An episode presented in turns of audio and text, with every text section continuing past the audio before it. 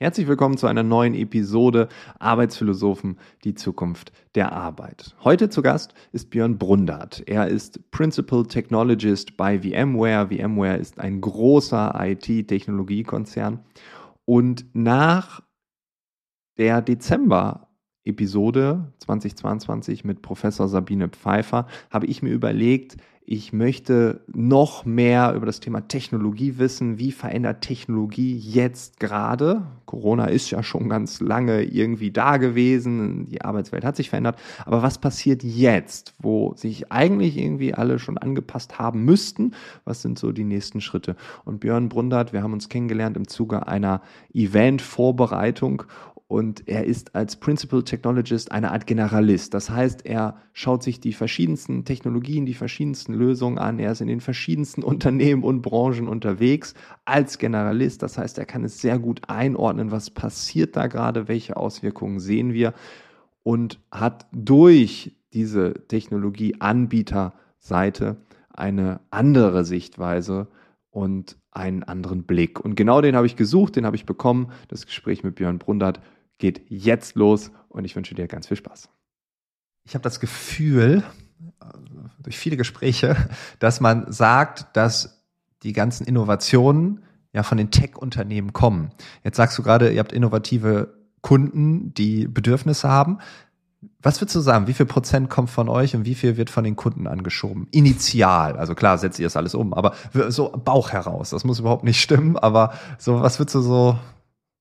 Boah. das Schwerste eine, Frage zuerst. Ja, ja, das ist eine super Frage, die ähm, ich glaube, das es gibt halt, also Innovation ist ja ein kontinuierlicher Prozess. Du kannst ja nie sagen, das ist jetzt abgeschlossen. Ne? Du hast eine nee, coole, genau. du hast eine coole Idee und die triggert im Endeffekt eine, eine weitere Idee. Ne? Wir haben auch ganz häufig so Kunde zu Kunde und VMware-Austausch-Situationen, ähm, wo wir halt Kunden zusammenbringen. Das haben wir jetzt gerade bei unserem Event in Barcelona gemacht, in San Francisco haben wir das gemacht, wo wir halt wirklich äh, einen Tag extra ähm, zum Beispiel reservieren, wo wir dann auch aus der gleichen Branche Kunden zusammenbringen, die über ihre Herausforderungen sprechen ne, und die dann äh, sich aber gegenseitig halt auch mit Ideen befruchten, weil häufig sind einige der Technologienentscheidungen, ähm, gerade wenn es um so Standardsachen geht, ne, also so Cloud-Technologie, ähm, kann man als Differenziator für das Unternehmen einsetzen. Ganz viele Aspekte davon sind aber jetzt nicht differenziert. Und warum sollte man sich nicht austauschen über das, was funktioniert und was nicht funktioniert und sich darüber halt auch ähm, äh, Bälle zuspielen beziehungsweise Ideen teilen. Ne? Am Ende des Tages, also wir liefern halt, liefern halt viel Standardsoftware für ähm, diese äh, verschiedensten Domänen, in denen wir aktiv sind. Und ähm, viele Kunden bringen dann auf Basis dieser Technologien super coole Use Cases mit in, äh, mit ins Spiel. Ne? Und äh, da gibt's welche, die sind halt super innovativ. Wir haben halt viel Grundlagenarbeit zum Beispiel im Bereich Blockchain gemacht, über Jahre. Ne? Mhm. Blockchain ähm, jetzt nicht im Sinne von Bitcoin, was super böse ist und ne, also die ähm, äh, die Umwelt kaputt macht, Energiefresser Nummer eins und ne, also aber wie kann man Blockchain-Technologie in Unternehmen sinnvoll einsetzen. Ne? Und da haben wir mhm. mit einigen Unternehmen halt dann, dann Partnerschaften geschlossen, um mal zu gucken, hey, wie kann man das, ähm, was wir uns in der Theorie mit Research und wirklich Grundlagenforschung ähm, in, äh, ausgedacht haben, wie kann man das in die Praxis überführen und wie kann man das nutzbar machen und dann tatsächlich mit so Multiparty-Applikationen arbeiten und ähm, eine völlig neue Art von Applikationen bauen. So und das sind aber Sachen, die ja inspirieren sich, glaube ich, gegenseitig. Ist schwer zu sagen. Ist immer ein Dialog, ja. Ob das 50-50 ist, kann man jetzt nicht sagen, ne? aber viele von den von den Sachen äh, sind so Table Stakes, die müssen einfach da sein ähm, und andere Sachen werden halt wirklich inspiriert durch durch die Arbeit, ne, wo die ja.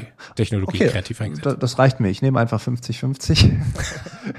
die Grundlagenforschung äh, bekommt ihr dann. Ähm, nein, weil das ist ja der Punkt. Ne? Also dass dieses Diktat der großen Tech-Player, äh, nein, es findet ja die, dieser Dialog statt. Ne? Und ich glaube, das ist auch das, was vielleicht dann oft nicht gesehen wird, dass Entwicklung nicht nur von einer Company aus dem Silicon Valley kommt, sondern das ist ja immer die Vernetzung, ne? wie du gerade auch sagst, in der Branchen gleiche Unternehmen, die sich dann zusammensetzen, eigentlich gegeneinander agieren auf dem Markt, aber dann sich miteinander unterhalten, weil sie sagen, okay, wenn wir jetzt gemeinsam uns mal austauschen, da profitieren wir in den nächsten Jahren voll, weil wir haben beide diese äh, Win-Win-Situation dann und ohne ein Win von uns gibt's keins für euch, also sind wir bei null. Und Und das ist ja das Interessante, ne? dass das alles, alles im, im, im Miteinander funktioniert. Ne? Genau. Und äh, klar, Grundlagenforschung ist klar. Also das ist jetzt ein Unternehmen, was jetzt irgendwie, keine Ahnung, Plastikteile herstellt oder irgendwas aus Kunststoff, äh, dass die jetzt nicht äh, die Grundlagenforschung der Blockchain machen, ist ja auch klar. Aber wenn die wissen, was geht, dann zu sagen, das sind unsere Herausforderungen, ähm, das passt ja dann. Was würdest du sagen, wenn du so, äh, wir sind jetzt im Dezember 2022 hier ähm, im, im virtuellen Raum, das kann ja schon bei Ausstrahlung sich schon wieder alles verändert haben, darum sage ich das so explizit. Aber was sind gerade so ähm, die größten Herausforderungen, die du siehst als äh, Generalist, der wirklich einen breiten Blick auf das Thema Technologie hat, der aber auch tiefe Einblicke in die Organisationen bekommt, einfach wo drückt da der Schuh, wo, wo gibt's gerade so äh, ganz viel Musik im Raum, wo denkst du, da, da entsteht eine Party? Ich meine, wenn man sich anguckt, die Geschwindigkeit, in der wir heute mit ähm, also Technologiesprüngen tatsächlich umgehen müssen, ähm, mhm. nimmt halt ständig zu. Das ist so das eine. Ähm, auf der anderen Seite ist es aber schwer, bestehende Dinge loszulassen. Ne? Also man hat, man startet ja nie irgendwie auf einer ganz grünen Wiese. Ne? Da ist immer mhm. schon, irgendwas bringt man immer mit. Und ähm, die, ja, die Geschwindigkeit, in der man halt diese neuen Möglichkeiten adaptiert, beziehungsweise sich Zeit dafür nimmt, auch zu gucken, macht das für uns Sinn oder nicht, ähm, bedeutet halt, dass man sich irgendwo reduzieren muss und natürlich auch weiterentwickeln und weiterbilden muss. Ähm, und ich glaube, das ist eine, eine riesen Herausforderung. Also wie gehen wir mit Kollaboration kulturell innerhalb von einem Unternehmen um, finde ich tatsächlich ein viel wichtigeres Thema, als jetzt die Technologiediskussionen zu führen. Ne? Und die Technologie ist, glaube ich, in vielen Bereichen einfach schon da. Und da kann man dann aus einem Potpourri wählen. Ne? Da gibt's alles Mögliche, was man da nutzen könnte. Äh, die Frage ist halt nur, wie bringt es mein Unternehmen tatsächlich voran? Und ähm, da die Offenheit für zu haben, mit Fehlerkultur anders umzugehen, ähm, als man das in der Vergangenheit gemacht hat. Ne? So, hey, wir lassen das Projekt auf jeden Fall zwei Jahre laufen, weil egal ob das funktioniert oder nicht, ne, äh, da hängt jetzt irgendwie meine Reputation dran. Also wir können jetzt auf keinen Fall Stopp drücken, das sieht komisch aus, äh, auch wenn alle sehen, das ist keine gute Idee. Das war halt mal so, das darf aber nicht so bleiben. Ne? Also wenn ich erfolgreich sein will, das ist für uns schon lange äh, ein Motto in den Bereichen, es geht nicht mehr groß gegen klein, sondern schnell gegen langsam. Und ähm, die Situation ist und bleibt, glaube ich, so das, das zentrale Thema. Fachkräftemangel war es bis vor einiger Zeit noch, würde ich sagen. Ne? Also, dass man wirklich Schwierigkeiten hatte, äh, Leute zu bekommen. Jetzt ist durch die ganzen ähm, also drohende Rezession und ne, so die, man spürt ja schon so ein bisschen Gegenwind gerade, ne? Wir haben eine weltweite Energiekrise, ähm, wir haben den Krieg mitten in Europa, das sind alles so Situationen, die natürlich einige Themen blockieren und bremsen, wo Unternehmen sich auch nochmal überlegen, hey, machen wir jetzt da so weiter oder nicht, wo der Arbeitsmarkt, ne, wo sich diese, diese äh, Situation schon wieder so ein bisschen verändert, ist nicht mehr reiner Fachkräftemangel, sondern doch wieder in einigen Bereichen, ähm, äh, dass, dass die Leute äh, dann doch wieder auf Jobsuche sind. Ähm, ähm, ja, das, das kommt alles zusammen. Und die, ja. Äh, das Thema, ähm, wie gehen wir damit um? Ne? Also wenn alles schneller wird und äh, du sagst ja nicht die Großen gegen die Kleinen, sondern die Schnellen gegen die Langsamen, ähm, dann stimme ich dir zu 100 Prozent zu. Also ich äh, glaube, das ist auch je nach Organisation auch noch mal ein bisschen anders. Es gibt halt Branchen, wo das ein bisschen gemächlicher ist und dann gibt es halt Branchen oder Industrien oder auch in bestimmten Organisationen, wo man das halt so richtig merkt. Ähm, viele, ich hatte jetzt tatsächlich gerade auch wieder eine Veranstaltung zu dem Thema, äh, sehr viel diskutiert wurde, wo man dann auch gemerkt hat, aus den Stimmen des Publikums, es ist schon viel zu schnell. ähm, und jetzt sagst du gerade, es geht ja gar nicht um die Technologie, sondern es geht darum, wie, wie gehen wir damit um im Endeffekt. Ne? Ist das wirklich dann eine Kulturfrage? Also ich glaube, gerade was so das Thema Kollaboration zum Beispiel angeht, ne, das ist für mich jetzt so ein, so ein Herzensthema. Ich habe ähm, eigentlich in meinen jetzt über zwölf Jahren bei VMware nie in einem Office gesessen. Ne? Also ich habe immer remote gearbeitet. Wir haben zwar ein Büro, aber ich arbeite eigentlich die ganze Zeit in einem verteilten Zustand. Also ich bin immer mal wieder in unserem Büro ähm, und bin und treffe aber sonst eigentlich meine Kollegen typischerweise entweder beim Kunden oder in irgendeiner anderen Shared Location, ne? also bei einem Partner ähm, oder bei einer Veranstaltung, ähm, äh, bei einem Training, ne? da wo man sich dann halt irgendwo tatsächlich wieder vor Ort trifft. So die Kultur, die Kultur für Kollaboration ist aber die muss man aber etablieren. Ne? Also wie teilt man Informationen? Ähm, wenn jemand zum Beispiel nicht dabei ist, ne? jemand ist zu Hause geblieben ähm, und ist bei einem Vor-Ort-Meeting nicht dabei, wie teilt man die Informationen, die in dem Meeting entstanden sind oder die Ergebnisse mit der Person? Ne? Mache ich Notizen, äh, teile ich die danach, ähm, nehme ich das vielleicht auf oder schreibe eine Zusammenfassung? Ähm, das sind alles ja so grundsätzliche Sachen, die man äh, vernünftig etablieren und etabliert haben muss, ne, damit das überhaupt funktioniert. Und ich glaube, das sind jetzt so Sachen, wenn man immer gewohnt war, zum Beispiel sich in einem Büro zu treffen, dann hat man dieses, dieses Ansinnen gar nicht. Wenn man nicht dabei war, war man nicht dabei. Ne? Und ähm, da ist dieses jetzt in einer, in einer hybriden Art und Weise zu, zusammenarbeiten. Einige Leute sind nicht im Büro, äh, macht das halt super schwierig, Innovation auch fortzusetzen. Und Weiterentwicklung bei Projekten zum Beispiel auch fortzusetzen, wenn man äh, dann einige Leute einfach ausklammert. Also ich glaube, das sind so, so Basics, die müssen einfach stehen ähm, und die das müssen halt auch ja. leben.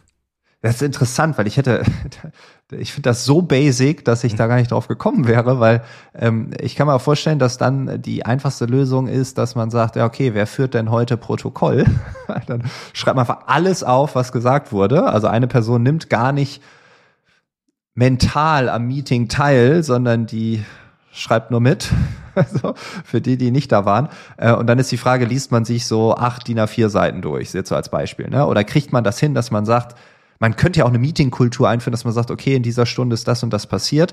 Jetzt lasst noch mal überlegen, wie fassen wir das zusammen und dann drehen wir ein zweiminütiges Video, wo wirklich der Kern vom Kern, ne, jetzt zitieren wir wieder Gabor Steingart, der das immer so sagt, aber ähm, also dass wir wirklich die Nuggets da, da drauf ähm, aufnehmen und dann zur Verfügung stellen. Und ja, dann fühle ich mich wahrscheinlich gewertschätzt und äh, bin weiter Teil des Spiels, ne? Und äh, nicht abgehangen, weil das, was du gerade gesagt hast, ne, ne wenn ich nicht da war, dann habe ich halt nichts mitbekommen. Das war ja der Grund, warum wir immer da waren.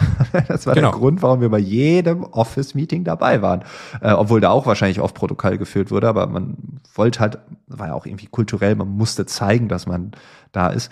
Ähm, ja, okay, aber ist ja, ja, stimmt. Also Kollaboration das ist für dich so das Fundament äh, in dieser schnelleren Welt, ja? Das, das ist ein, eine der Komponenten, ne? Da ist ja. natürlich dann die, wie du die Technologie dann da drumrum ähm, äh, packst, wie dich die unterstützt. Ne? Also ich habe das halt auch ganz häufig, es gibt halt Meetings, da muss man vor Ort sein ähm, und man muss sich irgendwie im Raum zusammensetzen. Ähm, aber ich muss mich nicht zum Beispiel in einem Raum hinsetzen, um jemandem eine Stunde lang bei einem Vortrag zuzuhören. Ne? Den Stunde, die Stunde Vortrag gucke ich mir gerne auf dem Weg zum Meeting an, bin dann voll informiert, habe meine Fragen schon vorbereitet, die ich dann in einer Vor-Ort-Session diskutiere. Aber ich brauche das nicht, dass ich eine Stunde ähm, Content mir einfach nur anhöre, einfach nur ein Standardvortrag, der gehalten wird. Ne? Am besten ja. ist es für mich immer, hey, nimm es auf, teile es vorher und ähm, lass uns dann über äh, die Inhalte sprechen, aber bitte nicht. Ähm, ich meine, manche Leute reden schneller, manche Leute reden langsamer. Ne? Ich, wenn ich mir ein Recording angucke, ist es typischerweise auf anderthalbfacher Geschwindigkeit. Ne? Das ist, ähm, ich kann die Informationen in der Geschwindigkeit halt auch verarbeiten. Und ja, dann mache ich mir meine Notizen und habe halt meine Fragen dabei, während wenn ich im Raum bin, ähm, ist es vielleicht gar nicht so einfach. So, das sind halt so, wie kann man die Zeit besser nutzen? Ne? Wir haben alle nur unsere unsere x Tage, x Stunden am Tag, depending on äh, wo man jetzt gerade ist. Aber die, ähm, ja, wie nutzt man das am besten? Und ich glaube, das ist sowas, wo dann die Technologie schnell einfach mit da zusammenkommt. Und da muss man halt auch die Leute mitnehmen, die mit der Technologie gar nicht so groß geworden sind. Ne? Also die mit Recording von Meetings und vorher aufzeichnen und dann teilen und Co., für die das jetzt nicht ähm, so einfach völlig normal ist. Ne? Man muss ja auch die Realität sehen, dass diese ganzen Tools, ne, vor drei Jahren haben wir uns nicht mit diesem Zoo an Tools irgendwie beschäftigt. Da gab es das und das und man hat Excel-Tabellen halt noch per E-Mail geschickt. Ähm, das hat sich ja fundamental geändert innerhalb von kürzester Zeit, wenn man mal so ein so ein Unternehmens-Lebenszyklus äh, sieht. Ne? Also da sind wir jetzt schon in einer Geschwindigkeit, die massiv zugenommen hat. Es gibt Social Networks intern, es gibt äh, äh, verteiltes Arbeiten über ne, irgendwelche äh, Online-Plattformen, äh, man hat irgendwelche irgendwelche Tools für Videoconferencing ähm, und dann meistens nicht nur eins, sondern gleich eine Hand, Handvoll. ähm, äh, ja. Das sind schon Herausforderungen. Ja, das ist äh, super interessant, weil äh, vor dem Beginn der Pandemie, ähm, wenn ich irgendwo bei einem Unternehmen war, also intern einen Vortrag gehalten habe, da war nie die Frage, äh, wie kommuniziert ihr miteinander? Das ist heute eine Standardfrage. Ne? Also nutzt ihr Teams, äh, was noch und dann hier Slack und so weiter. Ähm, und allein durch die Beantwortung dieser Frage bekommst du ja einen Überblick, wie die drauf sind. Ne? Und ähm, dann auch, ja, wie gestresst die sind, weil wenn die irgendwie acht Kanäle haben, dann weiß ja keiner mehr, wo er jetzt wie antworten soll. Oder man benutzt den einen Kanal, wenn man nicht innerhalb von zwei Minuten antwortet, dann klingelt direkt der nächste. Und das ist ja auch äh, dann, äh, wie du sagst, der Zoo äh, ist dann manchmal vielleicht ähm, so ein bisschen Vogelwild. Ne? Also man weiß gar nicht mehr, was da. Ja, okay, also wir können wie immer Technologie einsetzen, damit das Leben einfacher gemacht wird oder halt nicht. Aber okay, das ist ein weiteres Fundament. Ich finde das mit den Videos äh, ganz spannend. Äh, auf der einen Seite war erst so, oh Gott, ne, dann braucht man mich ja nicht mehr auf einer Bühne. ähm, aber äh, das ist total interessant, dass bei Standard-Meetings ähm, man sich trifft, um wirklich in den Dialog zu gehen und nicht da einfach nur Monolog passiv da abzusitzen, um dann vielleicht auch festzustellen, ja, also für mich war da jetzt auch gar nichts dabei oder so. Ne? Also man bekommt ja viel mehr Kontext, wenn man mhm. den Vortrag als Angebot gibt und sagt, alle, die kommen, nehmen dieses Angebot an und dann können wir vertiefend da reingehen. Das ist eine ganz andere Nummer. Ja, ich war letzte Woche bei einem, bei einem Kundentermin, da habe ich mein Deck dabei gehabt, wo ich gedacht habe, das präsentiere ich. und äh, dann hat sich aus dem Dialog einfach vor Ort was völlig anderes ergeben. Also wirklich was völlig anderes. Ähm, ähm, es kamen neue Themen dazu, die angesprochen wurden, wo ich gedacht habe, Mensch, ähm, ich habe quasi, während wir diskutiert haben, ähm, ist der Content in meinem Kopf entstanden, der dann danach ja. überhaupt erst irgendwie in Form von Folien präsentiert wurde. Und aus dem Deck, was ich eigentlich präsentieren wollte, sind nur ein paar Slides überhaupt jemals an den Beamer geworfen worden, ähm, weil das in dem Kontext anders gar keinen Sinn gemacht hätte. Ne? Das ist natürlich in einer ähm, in, in einigem Kontext super schwierig, ne? Aber wenn gerade wenn es um so so Themen geht, wo man tatsächlich innovativ dran arbeiten möchte, ne, das ist das eine. Andere, anderes Thema ist Informationsvermittlung. Na, Informationsvermittlung, ich habe ein klares Thema, da möchte ich nur eine Zusammenfassung geben. Ähm, super, aber wenn es darum geht, ne, die, die, äh, hey, wir wollen da was draus entstehen lassen und ein Deck oder eine Präsentation oder ein Whiteboard ist nur eine, ist nur quasi ein Hilfsmittel dafür, ist man natürlich in einer, in einer ganz anderen Situation. Aber das hat mir durch die Pandemie halt auch so ein bisschen gefehlt. Ne? Wir haben das kompensiert über alle möglichen Tools, aber du guckst ja immer nur bis zur Webcam, ne? Und dann weißt du halt nicht, okay, ist jetzt auf der anderen Seite gerade, ähm, du hörst vielleicht noch, wie ein Glas Wasser umfällt, ne? Ähm, äh, aber du siehst dann ja nicht, wie lange ist derjenige jetzt nicht mehr da. Das ist ähm, halt häufig auch eine, eine Herausforderung. Ne? Und dann ist es schwer, Content zu liefern. Aber so Keynotes werden, glaube ich, immer benötigt, keine Sorge. ah, danke, danke. Noch kleine Randnotiz. Mir ist tatsächlich gerade ein Wasser umgekippt. Ich, erste, was ich gemacht habe, war äh, zu sagen, bin gleich wieder da, mir ist ein Wasser umgekippt und habe ich die Kamera ausgemacht. Ach so. Ja, ich wollte nicht, dass du siehst, welche Handfarben, äh, Handtücherfarbe wir haben.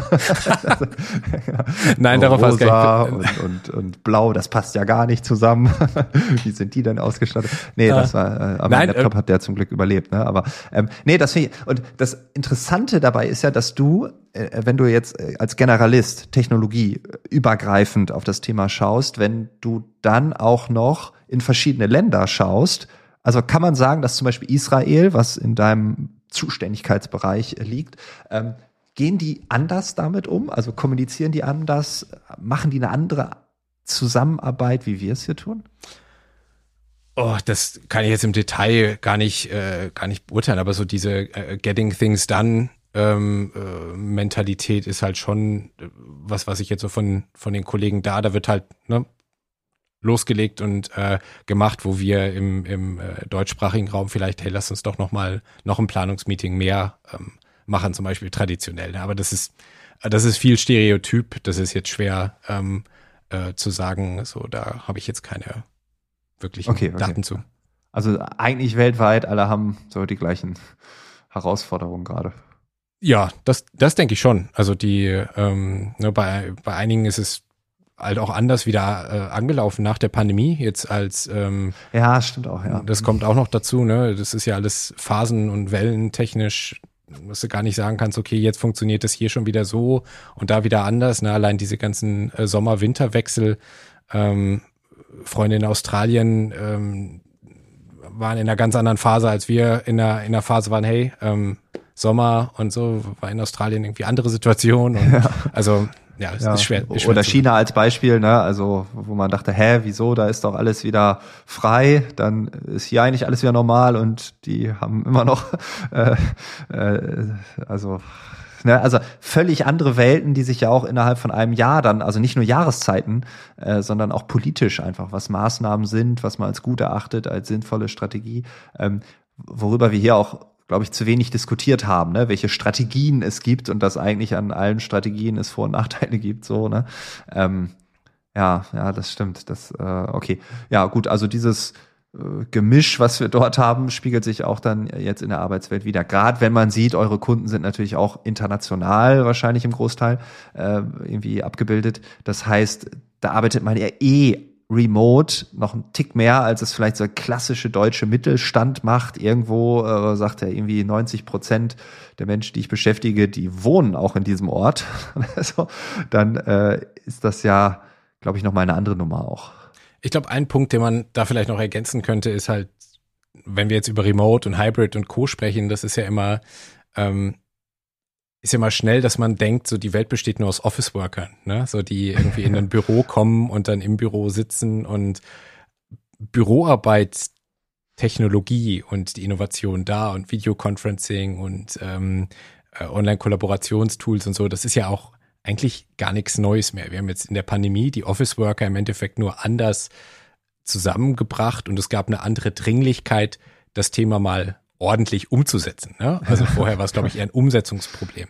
Das viel Spannendere ähm, ist, also Office, Office Work zu transformieren, ist eigentlich relativ langweilig, weil da gibt es schon relativ viele ähm, äh, Lösungen für. Ne? Viel spannender ist das halt tatsächlich so, was die, die Amerikaner die Frontline Worker nennen. Ne? Also die Leute, die tatsächlich direkten Kundenkontakt haben, die äh, Briefträger, die Leute, die in ähm, äh, keine Ahnung, Wasserrohre reparieren, ne? Und äh, oder in irgendwelchen Verteilzentren arbeiten äh, oder in, in also Leute, die halt tatsächlich irgendwo mit Technologie unterstützen, die jetzt aber nicht an einem Schreibtisch sitzen würden ähm, und in, in ein Word-Dokument oder eine PowerPoint-Präsentation reinarbeiten. Ne? Ähm, das ist, glaube ich, ein viel spannenderes, spannenderes Umfeld, weil man da halt eine ganz andere Art von Transformation noch vor sich hat, weil einfach die, ähm, die Situation da halt ist, hey, mit fünf Prozent Optimierung durch Technologie zum Beispiel, spart man halt am Tag so und so viel Zeit ein oder kann den Prozess so und so viel mehr ähm, äh, ausführen oder genauer machen oder was auch immer. Da ist noch so viel mehr Möglichkeit da, tatsächlich Dinge zu verändern, als jetzt irgendwie in so einem also ich kann jetzt, wie ich mein Online-Meeting aufmache, noch äh, äh, vielleicht optimieren. Ne? Da gibt's einen Befehl in meinem Chat-Tool für, aber mein Gott, ne, da ist, da hört's auch schon auf. Die Use Cases sind relativ bekannt ähm, und da kann man viel Integration noch machen. Aber das Spannende ist, glaube ich, wirklich so die Welt außerhalb vom Office. Ja, okay. Also ich stimme dir dahingehend zu, ähm, dass wir klar immer über die Office Worker reden.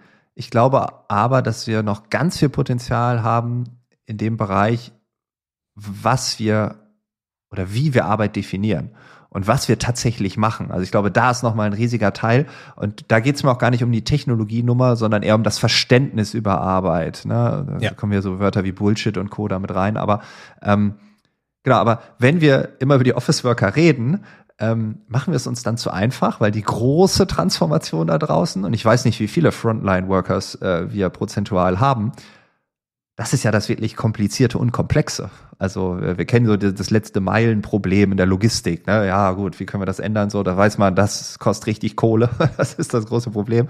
Ähm, aber ich meine, es gibt ja unzählig viele verschiedene Frontline-Workers, die ja so anders sind als die Office-Welt, die ja doch ähnlich ist. Also ich habe vor der Pandemie immer gesagt, im Endeffekt ist das doch alles irgendwie die, die organisationelle Inzucht. Ne? Also, und das war egal, ob du jetzt bei der Versicherung blau, grün oder rot arbeitest, war tendenziell die gleiche Arbeit.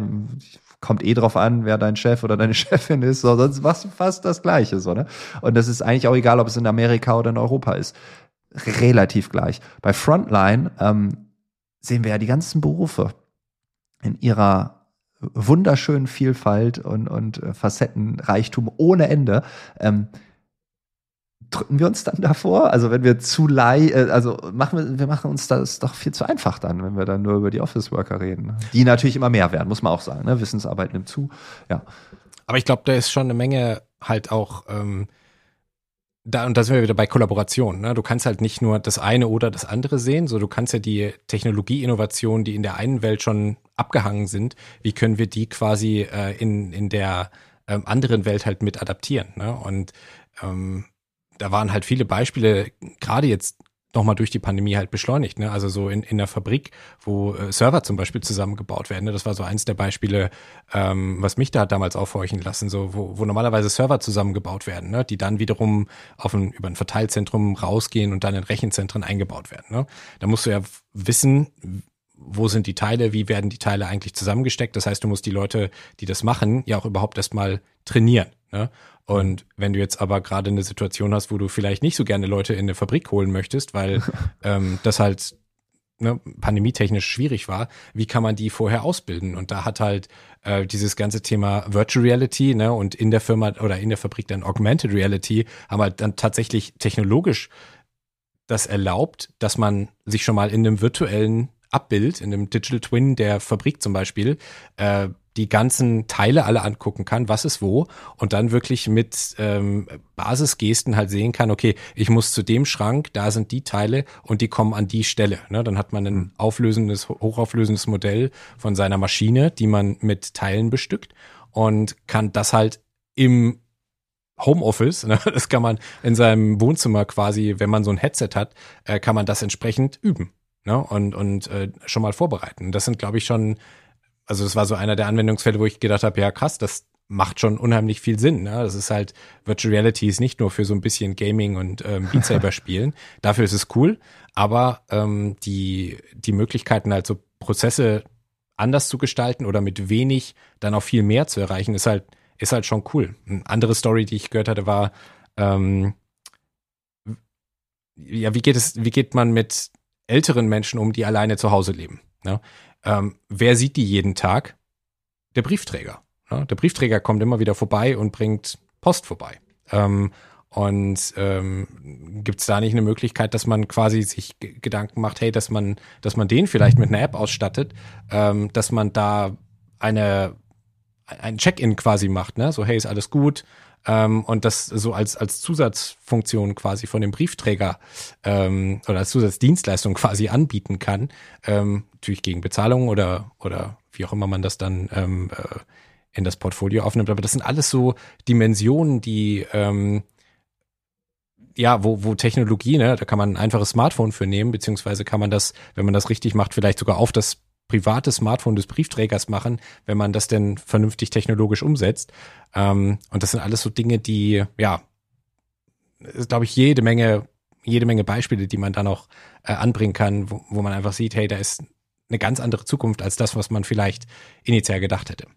Ja, gerade das Postbeispiel, das passt doch zu dem, was ich gerade sagte, mit Arbeit neu denken. Ne? Also wenn man sagt, der Briefträger äh, trägt Briefe aus, Punkt aus Ende, dafür wird er oder sie bezahlt. Jetzt gibt's diesen Zusatznutzen? Na, wir hatten hier schon Podcast über Plattformökonomie ähm, wo das ganz explizit auch rausgearbeitet wurde, aber zu sagen, okay, diese Abfrage vor Ort, die hat einen Wert für eine Krankenkasse, für den Staat, oh Gott, ne, der Staat, dann sind die erst schon die aufschreien, aber äh, nein, das hat einen Wert für irgendjemanden, für die Person vielleicht, aber auch Sicherheit, äh, ne? also wenn, wenn dann äh, die ältere Dame oder der ältere Herr dann an der Tür sagt, nee, mir geht's gut, ne, sagen sie, denen da hinten, mir geht's gut. Ähm, das hat einen Wert und das kann man monetarisieren. Äh, Technologie ist dann das Mittel dafür. Aber vorher müssen wir erstmal hier oben im Kopf Klick machen, dass der Briefträger, die Briefträgerin nicht nur Briefe austrägt. Ja. Und ich finde, das ist etwas, das klingt so simpel. Äh, das führt aber immer wieder dazu, dass wir uns selbst so massiv limitieren. Das beste Beispiel ist Birds.org in, ähm, Äh, in den Niederlanden, alle, die diesen Podcast regelmäßig hören, kennen dieses Beispiel. Ich wiederhole es nochmal. Pflege äh, in Holland war wie hier in Deutschland nicht so schön. Und dann haben die sich Gedanken gemacht, wie können wir denn mehr Zeit mit den Menschen verbringen, die wirklich Hilfe brauchen und wie können wir andere Sachen vielleicht outsourcen. Birdsorg ist niederländisch und heißt Nachbarschaftshilfe. Und dann hat man festgestellt, ja, der Dirk, der nebenan wohnt, äh, der ist 62 und der kriegt das wohl hin, jeden Tag der Ute da so eine Spritze in den Oberschenkel zu jagen. ne, so. Und dann muss ich nicht mehr jeden Tag dahin. Ne? Außerdem ne, entsteht da eine soziale Interaktion, die eh schon da war, die jetzt natürlich viel mehr gefestigt wird. Dirk hat eine Verantwortung, Dirk wird empowered dadurch.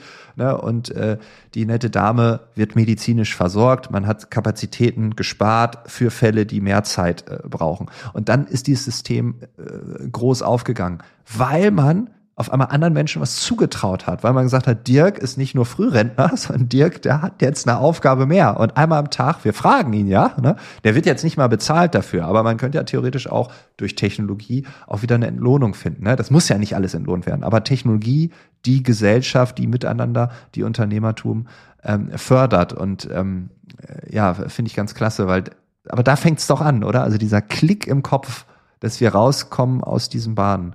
Ähm, glaubst du, dass das durch Technologie eher stattfindet? Also ich glaube, das kommt einfach durch diverseres Denken und da macht okay. Diversity einen, einen riesen Teil einfach, dass man unterschiedliche Perspektiven ähm, mit am Tisch hat und sich gemeinsam Gedanken macht, hey, was kann man besser machen? Ne? Das ist für mich jetzt so ein ähm, Thema über die letzten äh, zwei Jahre gewesen. Ich habe mich viel mit Design Thinking beschäftigt und ähm, da geht's halt auch darum, hey, je mehr unterschiedliche Perspektiven am Tisch sind, desto besser wird nachher das Ergebnis. Ne? Da gibt es genug Studien drüber, die, ähm, ja. die das belegen.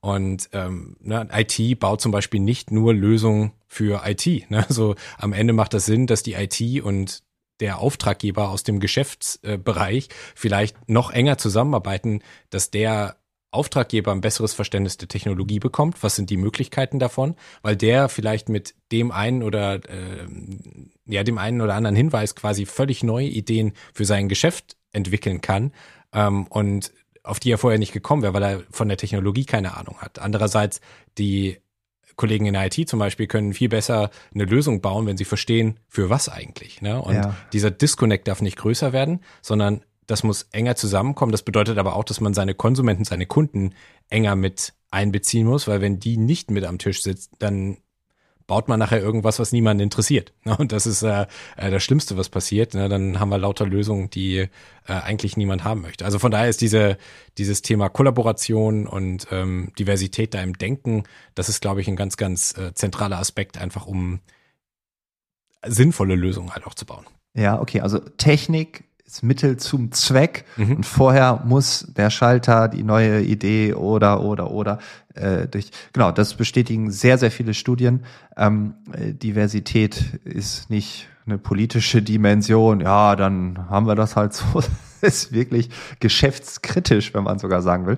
Ja. Ähm, da sind wir doch eigentlich schon beim Thema Innovation. Ne? Also äh, das können wir schon mal äh, ganz fett unterstreichen. Äh, Vielfalt äh, führt dazu, dass Unternehmen innovativer werden, einfach weil unterschiedliche Denkansätze, Ideen, ne, auch Prägungen ne, oder auch ähm, äh, ja Missstände, Erfahrungen, alles kommt da ja rein, ähm, wird in den Topf geworfen. Hast du in den letzten Jahren beobachtet, also durch die Pandemie, dass sich Innovation verändert hat? Ich meine, du hast ähm, mir vorher erzählt, dass du vor der Pandemie sehr viel geflogen bist und jetzt mhm. gar keine Langstreckenflüge mehr hast als Beispiel. Ähm, aber hat sich auch da was geändert? Ich meine, wenn wir hybrid arbeiten, wenn wir remote arbeiten, ähm, Diversity hin oder her, aber kann das technologisch überhaupt abgebildet werden? Das ist immer eine Diskussion, die man oft führen muss, die ich oft führen muss. Da gibt es auch Artikel, ne, Remote äh, führt dazu, dass Unternehmen weniger innovativ sind. Jetzt habe ich hier einen Tech Evangelist sozusagen sitzen, jemanden, der, wenn er ein Tattoo hätte, wahrscheinlich irgendwas mit Technologie drauf hätte. ich weiß nicht, ob du Tattoos hast, egal. Jedenfalls, äh, glaubst du, dass es da Grenzen gibt oder glaubst du, dass es sogar besser ist, förderlich für eine Innovation? Nee, wir haben tatsächlich ähm, äh, das jetzt gerade auch bei einer äh, aus einer Studie äh, rausgefunden, dass die Situation halt tatsächlich dieses entweder oder, ne? Also entweder ich bin im Office und man denkt, dass Innovationen nur im Office zum Beispiel stattfinden. Genau, ja. ähm, das ist so die eine Situation und ähm, dann gibt's halt die die andere Situation, dass natürlich Remote Work die äh, Mitarbeiterzufriedenheit halt einfach massiv steigert. Und ähm, so jetzt kann man weder das eine oder das andere als extrem eigentlich sehen. Also ähm, das ist das, was wir ganz zentral aus der ähm, aus der Studie so rausgefunden haben, ist, wie findet man die eine gute Balance zwischen Mitarbeiterzufriedenheit, also die Flexibilität zu haben, das, was man jetzt so die letzten äh, zweieinhalb Jahre mit äh, Remote Work äh, tatsächlich kennengelernt hat, ähm, das ist das eine. Und das andere Ende ist halt quasi, wie nutzt man die Möglichkeiten, wenn man vor Ort zusammenkommt, ähm, für Innovation. Und am Ende läuft das dann auf so eine, so eine Situation raus, mit der beide Seiten ganz gut leben können. Ähm, und da macht Flexibilität halt den Unterschied. Ne? Also da gibt's dann so Modelle, keine Ahnung, zwei Tage die Woche ähm, im Office und drei von zu Hause oder andersrum. Ähm, aber auch da ist Technologie halt super entscheidend, um halt sicherzustellen, dass man sich halt auch zum Beispiel an den Tagen im Büro auch trifft, ne? dass nicht alle äh, irgendwelche Tage wählen. Ich bin immer äh, Mittwochs und Freitags da und die anderen Kollegen sind alle Dienstags, Donnerstags da. Ähm, dann bringt mir das wenig, wenn ich meine zwei Tage im Büro habe. Ne? Also das sind so, so äh, Dinge, da muss man schon drauf achten, dass man da die ähm, entsprechende Balance findet. Okay, das heißt, auch hier kommt ja der Kontext auch wieder ins Spiel. Ne? Also mhm. wenn ich ins Büro gehe, Dienstags sind alle da, ich gehe auch hin ich habe die ganze Zeit nur Online-Meetings mit anderen, die äh, mit Kunden beispielsweise. Mhm. Da entsteht ja keine Innovation. Klar, in der Mittagspause am Kaffeeautomaten, bla bla, kennen wir alle. Ähm, das heißt, dass wenn wir uns auf Innovation fokussieren, da müssen wir uns auch fokussieren. Ja. Und nicht nur drüber reden und hoffen, dass das dann passiert im Büro zufällig, wenn alle da sind, sondern ist das Büro dann so etwas wie der neue Innovationsraum. Früher war es einfach der Gravitationspunkt. Wir werden dahin gezogen. Jeden Morgen pendeln wir hin. Jeden Abend werden wir wieder abgestoßen. So, am liebsten wird man das auch nicht, aber wir müssen ja woanders schlafen. Ähm, und jetzt ist vielleicht das Office, das, das wäre jetzt so meine Utopie so, ne, dass man einfach ins Büro geht, um zu kreieren, zu erschaffen, vielleicht auch zu implementieren, dass man einfach sagt, wir hatten die und die Ideen, jetzt lass mal wirklich drei Tage zusammensitzen, damit wir das gewuppt kriegen und nicht, dass das eine Fiktion bleibt, die wir die nächsten Monate noch vor uns hinschieben und wird eh nie umgesetzt. Ähm, also, dass das Büro sowas energetisch Verbindendes wird und danach verziehen wir uns wieder in unsere Einzelkammern, wo auch immer, haben die Flexibilität und können ähm, mit Kunden äh, kommunizieren, können Dinge abarbeiten, können uns fokussieren.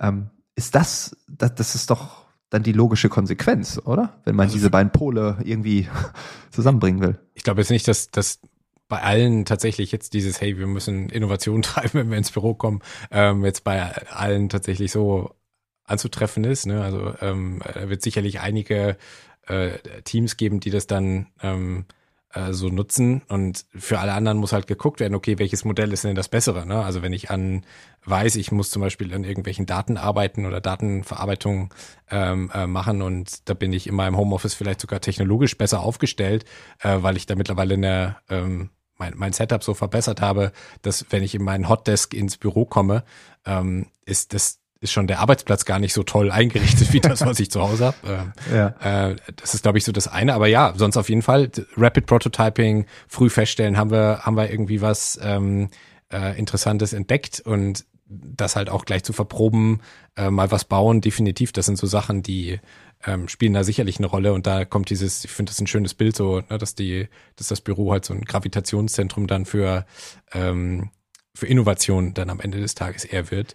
Und ja, diese Flexibilität zu haben, zu entscheiden, was wann Sinn macht. Ich glaube, das ist halt auch ein ganz zentraler Aspekt dabei. Ja, es kann auch Probleme lösen sein. Es kann auch sein, dass wir da hinkommen und sagen, okay, wir hacken die ganze Zeit irgendwelche Daten auf unsere Tastatur, aber wenn ich ins Büro komme, dann hack, hacke ich nicht auch dort Daten genau. in die Tastatur, genau. sondern dann bin ich da, um was zu erschaffen. Und das kann sein, also das muss ja nicht immer die, die super Innovation, wir sind nicht alle disruptiv, das ist ja klar. Aber dass wir uns da hinsetzen und sagen, okay, lass mal zu dritt überlegen, wie können wir die Datensätze besser machen? Wie können wir das optimieren? Wie können wir vielleicht äh, den Anforderungen gerechter werden? Es gibt hier ein Update, wir haben neue Gesetze, die müssen wir, also wie wollen wir das machen? Ne? Also das ist ja auch schon, in, also wenn wir Innovation nicht immer so groß sehen, sondern auch kleine, ne? One Percent Rule von James Clear ist es, glaube ich, ne? jeden Tag ein Prozent besser, dann weißt du, wo du nach einem Jahr stehst. Ne? Also ja. irre, was man da kreieren kann.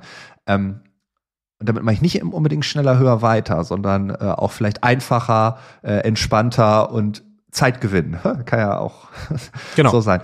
Genau. Ähm, und aber das stelle ich mir gerade vor, das Büro so völlig neu zu denken und nicht dieses ja, ich gehe da hin und sitze da und es, äh, es gibt dieses, ich habe da einen schönen Zeitungsausschnitt, äh, ich glaube von Bloomberg war es, äh, Employees uh, are returning to the office just to sit on Zoom calls. Ne? Das ist so kontextbasierend das, das, das Dümmste, was ich mir vorstellen kann, ne? dass man es einfach so macht wie vorher, weil ja, wir machen das so wie vorher. Also überhaupt keine und wie du sagst, zu Hause fühlt man sich wohler, weil man sagt, ich kann, ich habe da bessere Infrastruktur, das Internet ist vielleicht sogar schneller, äh, ich habe vernünftige Mikros da oder oder oder ich habe die Ruhe ähm, und dann macht man das aus welchen Gründen auch immer vielleicht doch komplett anders. Ne? Und ja, das äh, finde ich gerade ist ein schönes Bild. Ähm, also wir haben das tatsächlich auch mit mit äh, Daten unterlegt. Also wenn ich jetzt auf diese diese Studie gucke, ist es halt wirklich so die ähm, die Unternehmen, die high-performing ähm, äh, angesehen werden, da haben halt 57 Prozent eine Hybrid Work Policy ne, und 21 Prozent sogar eine Anywhere Work Policy, also da, wo das noch flexibler ist, also nicht nur Homeoffice und, ähm, und Büro quasi, sondern halt völlig flexibel. Ähm, und von denen haben nur 22 Prozent eine alles im Büro ähm, Policy. Ne? Und genau wie du sagst, du musst diese Flexibilität haben. Du hast halt immer mal Situationen, okay, ich habe irgendwie, keine Ahnung, einen Arzttermin oder ähm, ich würde gerne äh, meine kreative Zeit, in der ich oder in der ich gut Sachen wegarbeiten kann, ist halt irgendwie nach 20 Uhr und nicht ähm, 15 Uhr. Ne? Das gibt's ja auch. Und ähm, warum soll ich eine Stunde meines Tages im Stau verbringen, ähm, nur weil ich irgendwo hinfahre, äh, nur um dahin gefahren zu sein und dann die gleichen Remote-Meetings äh, oder virtuellen Meetings zu haben, die ich vorher halt auch hatte. Ja. Ja, und ich bin ein großer Freund auch von äh, das Wetter in den Kontext mit einzubeziehen. Ne? Letzter Sommertag, 26 Grad, aber um 15 Uhr soll es Gewitter geben. Ah, ist doch so schön, wenn man einfach sagt, komm, heute mal drei Stunden Mittagspause. Ich mache heute auch ein bisschen länger, damit ich die Sonnenstrahlen nochmal mitnehmen kann, bevor dann der der windige Herbst kommt mit den vielen Regentropfen oder äh, jetzt irgendwie auch doch nicht mehr, aber äh, Kinderkrankheiten. Weißt du, ja, genau, Kinderkrankheiten, genau und so weiter und so fort. Genau, da haben wir uns vorher drüber unterhalten. Das äh, ist schon krass, ne? Also wie ähm, was da möglich ist und dann auch Potenzial und Energie äh, auch freisetzen kann. Ne? Ich würde von dir aber trotzdem gern noch, äh, am allermeisten äh, habe ich mich auf dieses Gespräch gefreut, weil ich dachte, vielleicht schaffe ich es ja, dass du aus deiner äh, Corporate Rolle ausbrichst, kannst du natürlich auch noch äh, weiter, ne? aber wenn ich dich als Person frage, was kommt morgen? Ähm, du hast ganz am Anfang hast du gesagt, wir haben so Sprünge. Ne? Es gibt ja auch diesen Begriff der Sprunginnovation. Das wäre aber so eine Innovation, die alles verändert. Aber es gibt ja ganz viele Sprünge, wie du es quasi äh, auch ausgedrückt hast. Ähm, wenn du so, ich will gar nicht in die Glaskugel schauen, aber wenn du so so euphorisch in die nächsten Jahre schaust, gibt's da so Sachen, die dich so triggern? Ne? Also wo du sagst, boah, ich als Björn, gar nicht in der, in der Rolle von VMware, ähm, das könnte schon cool werden. Oder das, das kann auch eine Utopie sein, wo du sagst, das wäre schön, wenn es in diese Richtung geht. Ich glaube, wenn einige von den Strömungen, die wir gerade schon so, so sehen, wenn die noch besser, noch sinnvoller zusammenkommen, also so diese unterschiedlichen ähm, Themen, die wir jetzt ja auch schon so, so leicht äh, angerissen haben. Also wir haben natürlich diese technologischen Möglichkeiten von überall zu arbeiten. Aber wie wäre das, wenn diese Arbeitsweisen halt noch mehr ähm, durch Automatisierung unterstützt werden, ne? dass man sich wirklich so, du hast es gerade so schön gesagt, ne? dass man sich halt irgendwie trifft im Büro, aber nicht an den gleichen Sachen arbeitet, wie man sonst remote auch arbeiten würde, sondern sich dem Teil vielleicht wirklich widmet und sagt, hey, was können wir besser machen? Ne? Und ähm, immer so einen Schritt zurücktritt und guckt, ist das noch der richtige Weg? Ne? Also so diese kontinuierliche Verbesserung mit einbeziehen, um dann zu gucken, wie können diese technologischen Sprünge uns vielleicht auch unterstützen, dass man sich so eine so eine äh, 20 Prozent Regel einbaut und sagt, okay, jede Woche verbringen wir mindestens einen Tag, damit zu gucken, was kann man halt adaptieren. Ne? Jetzt ist gerade, ne, wir haben Dezember 2022, jetzt ist gerade diese Arbeit von äh, OpenAI äh, released worden, wo es um diese diesen äh, intelligenten äh, Chatbot am Ende des Tages geht, der nur eine technische Preview ist, ne? Aber man kann ja heute Social Media nicht mehr aufmachen, ohne ähm, äh, quasi Feedback von diesem Chatbot äh, irgendwo zu lesen. Und ähm, das ist schon, das ist schon enorm, ne? was mit äh, künstlicher Intelligenz an und, und Natural Language Processing tatsächlich möglich wird, wenn man das sinnvoll mit in den Arbeitsalltag reingestaltet und mhm. ähm, da tatsächlich mehr Zeit rausholt. Ne? Also ich bin ja auch kein Freund davon zu sagen, hey, so ein Arbeitstag hat immer acht Stunden. Ne? Es gibt sicherlich Tage, da hat man seine Arbeit auch schon nach fünf Stunden erledigt, einfach weil das, was man getan hat, so produktiv war. Was wäre, wenn man künstliche Intelligenz da sinnvoll so mit einbindet, dass gewisse Sachen, die man formulieren muss, ähm, wo mir vielleicht in einer, einer, anderen Sprache, ne, wo mir eine künstliche Intelligenz viel besser helfen kann ähm, oder wo ich äh, Technologien sinnvoll zusammenbringe. Wir haben heute Morgen Leadership Meeting in einem Virtual Reality äh, Konstrukt gemacht, ne?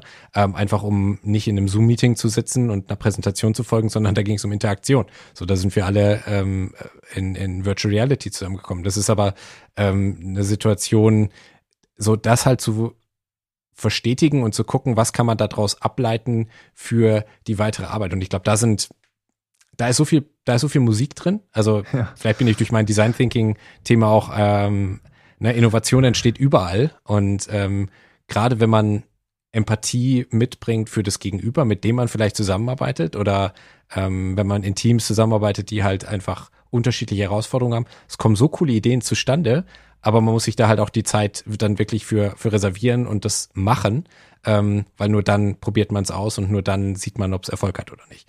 Aber so den einen Technologiesprung sehe ich jetzt gerade nicht, äh, da, nee. darauf zu kommen. Ja, nee, aber finde ich gut, weil ich glaube auch, das sind ganz vielfältige Entwicklungen und die in Summe, das kann man auch gar nicht irgendwie abschätzen. Aber nochmal ein Callback zu äh, dem Podcast mit Carsten Schermoli. Das war der Hit in diesem Jahr. Also keine Folge wurde öfter geklickt. Da hat er seine New Work Utopia vorgestellt. Ähm, und die größte Resonanz in dem Buch bei mir gab es bei seiner Utopie, dass wir in Zukunft nach der 60-20-10-10-Regel arbeiten. 60 Prozent operativ, 20 äh, Prozent Implementierung, 10 Prozent Kreativität und 10 Prozent äh, zur freien Verfügung. Dieses Google 3M-Modell, whatever. Ähm, und mein größter Resonanzpunkt war 20 Prozent Implementierung, weil es mangelt ja nicht an Ideen. Es mangelt auch nicht an vielen kreativen ähm, Innovationen im Kleinen. Es mangelt ja häufig daran, dass das Operative immer sticht und die Implementierung nicht stattfindet. Also im Tech-Bereich wird das noch ein bisschen anders sein. Aber wenn ich jetzt über dieses neue Denken und so weiter, wir wollen ein bisschen besser ähm, arbeiten, wir müssen uns die Zeit nehmen. 20 Prozent hast du gerade auch in den Mund genommen. Ich weiß nicht, ob du das Buch gehört hast oder den mhm. Podcast, mhm. äh, das Buch gelesen oder den Podcast gehört hast. Und ähm, aber da wird genau das gesagt. Ne? Und das finde ich so spannend, weil wenn ich kreativ bin und ich merke, es wird eh nicht umgesetzt, dann bin ich beim nächsten Mal automatisch weniger kreativ. Oder ich sage, ach, da wird doch eh nichts. Und dann habe ich innerlich gekündigt, Worst Case, streng meine Birne gar nicht mehr an. Und das ist doch das Schöne, dass wenn wir in die Implementierung kommen, Erfolgserlebnisse sehen. Und dann wird diese Energie, die du gerade beschrieben hast, die stattfindet, wenn wir mit jemandem empathisch äh, äh, kreativ sind, Design Thinking, whatever, da entsteht doch was und gleichzeitig weiß ich, aha, wir werden bestimmte Sachen auch umsetzen können und das setzt wieder neue Energie frei und dann habe ich noch mehr Bock auf das nächste Mal. Ähm, und ich glaube, da müssen wir hinkommen, weg von dieser Dramakultur, oh, wird doch eh nix und ja, man muss auch bedenken und ne, das ist dann immer ähm, oder was mir auch immer wieder auffällt, ja, du hast gesagt so und so, bei uns, ich kann aber nicht zweimal am Tag die E-Mails checken. Ja, dann mach's halt achtmal am Tag, jede Stunde, aber nicht permanent. Ich habe ja nicht gesagt zweimal. Du kannst auch achtmal oder sechzehnmal. Aber dann mach's nur alle halbe Stunde, anstatt alle zwei Minuten. Ja? Und 16 Mal, okay, kriegst du doch wohl hin, oder? so. Und das ist doch der Unterschied. Und ähm, da nicht immer in dieser Negativität äh, zu verweilen, das, das ist, glaube ich, ein ganz wichtiger Punkt. Und ich, ich glaube, alle, die das mal spüren, wie mhm. so Innovation entsteht, das ist, das ist ein ganz anderes Gefühl. Ne? Mhm. Ähm, und ich glaube, das, das funktioniert auch über diesen Implementierungsweg. Darum bin ich Carsten Schemoli so dankbar. Und danke auch, dass du die 20 Prozent. ja, und das ist, das ist tatsächlich äh, eine Sache. Also wir haben, ähm, wir machen das bei uns tatsächlich, wir haben ähm, in, in unserem Office of the CTO in der Organisation gibt es einen Bereich, der ist halt wirklich für so ähm, Ideen. Da hat jemand in seinem Tagesgeschäft eine Idee und ähm, der könnte sich damit jetzt auch irgendwie selbstständig machen, ein Startup gründen und los geht's. Ne? Er kann aber auch innerhalb der Firma ein Startup gründen und äh, kann das quasi implementieren in ähm, äh, in einer Art und Weise, wo er dann, wo das dann halt bis zur Verprobung geht, beziehungsweise gegebenenfalls über eine Business Unit dann adaptiert wird. Ne? Aber da ist wirklich so dieses, hey, da ist eine großartige Idee, lass uns die aufgreifen, lass uns das halt machen. Ähm, das muss man schon fördern. Ne? Und die Innovationen kommen teilweise, also diese, du hast vorhin gesagt, dieses ein Prozent jeden Tag besser oder jede Woche oder jedes Jahr nur besser machen. Ne? Also am Ende ist es eine, eine Verbesserung und die Effekte ähm, skalieren dann ja entsprechend hoch. Aber wenn man da guckt, okay, ich kann da fünf Prozent einsparen, ne, an meinem also das ist ja das, was, was wir jetzt gerade halt auch sehen. Okay, wir haben äh, Situationen, wo wir Digital Twins zum Beispiel mit den Kunden ähm, entstehen sehen, ne? wo die, wo die ein Abbild von der Fabrik haben und in diesem Digital Twin werden künstliche Intelligenzen, die in dieser Fabrik nachher, also das sind dann Roboter, die da unterwegs sind und die werden durch eine künstliche Intelligenz gesteuert, die werden in der virtuellen Welt äh, äh, trainiert, ne, damit die dann in der realen Welt tatsächlich mit irgendwelchen ähm, Sachen, die auf dem Boden liegen, zum Beispiel umgehen können. Ne? Ja, das sind ja, so ja. Sachen, ähm, da muss man die Freiheit haben, diese Ideen mit aufzubringen, weil das könnte mir jemand, der in der Fabrik vielleicht arbeitet, ne? der könnte mir dieses Beispiel geben und sagen, meine Güte, wir verlieren jeden Tag eine Viertelstunde damit, äh, Sachen aufzuheben, weil sonst kann der Roboter da nicht vorbeifahren. Ne? Wäre doch toll, wenn der Roboter damit umgehen kann, dass da ein Teil im Weg liegt. Und das Feedback brauche ich aber. Ne? Das, das, das habe ich aber nicht, wenn ich an meinem Schreibtisch sitze und irgendwie an dem Roboter programmiere. Und äh, da muss ich in diese Prozesse eingebunden sein, da muss ich diesen Austausch haben. Da muss es aber halt auch die, die Durchschlagkraft geben, dass so eine Innovation überhaupt ernst genommen wird, angenommen wird und dann geguckt wird, wie kriegt man das auf die Straße. Und das sind, ähm, wenn wir den Dialog insgesamt schneller hinkriegen, ist, glaube ich, jede Menge möglich. Ja, und ich finde gerade diese Digital Twin Geschichte cool, dass man dort einfach einen Trainingsraum hat. Ne? Also dieses, man wird ja den Roboter nie einfach beim ersten Mal in eine Fabrik schicken. Ne? Oh, ja. guck mal, jetzt hebt er den Dirk hoch, der soll doch die Schrauben aufheben. Ne? Ja. Das also wäre wär ja blöd. Oder ne? fährt den um, ja genau. Das ja, genau. Und ähm, äh, aber das ist ja nochmal ein ganz anderer Möglichkeitenraum, äh, der dann Leute auch dazu befähigt, dann auch sowas zu entscheiden. Ne? Aber wie gesagt, das sind die großen Innovationen. Ich glaube, es geht auch bei den kleinen. Ähm, ja, und ist im Endeffekt, da sind wir wieder bei Kollaboration, da sind wir bei äh, Teams, Energy und so weiter und so fort.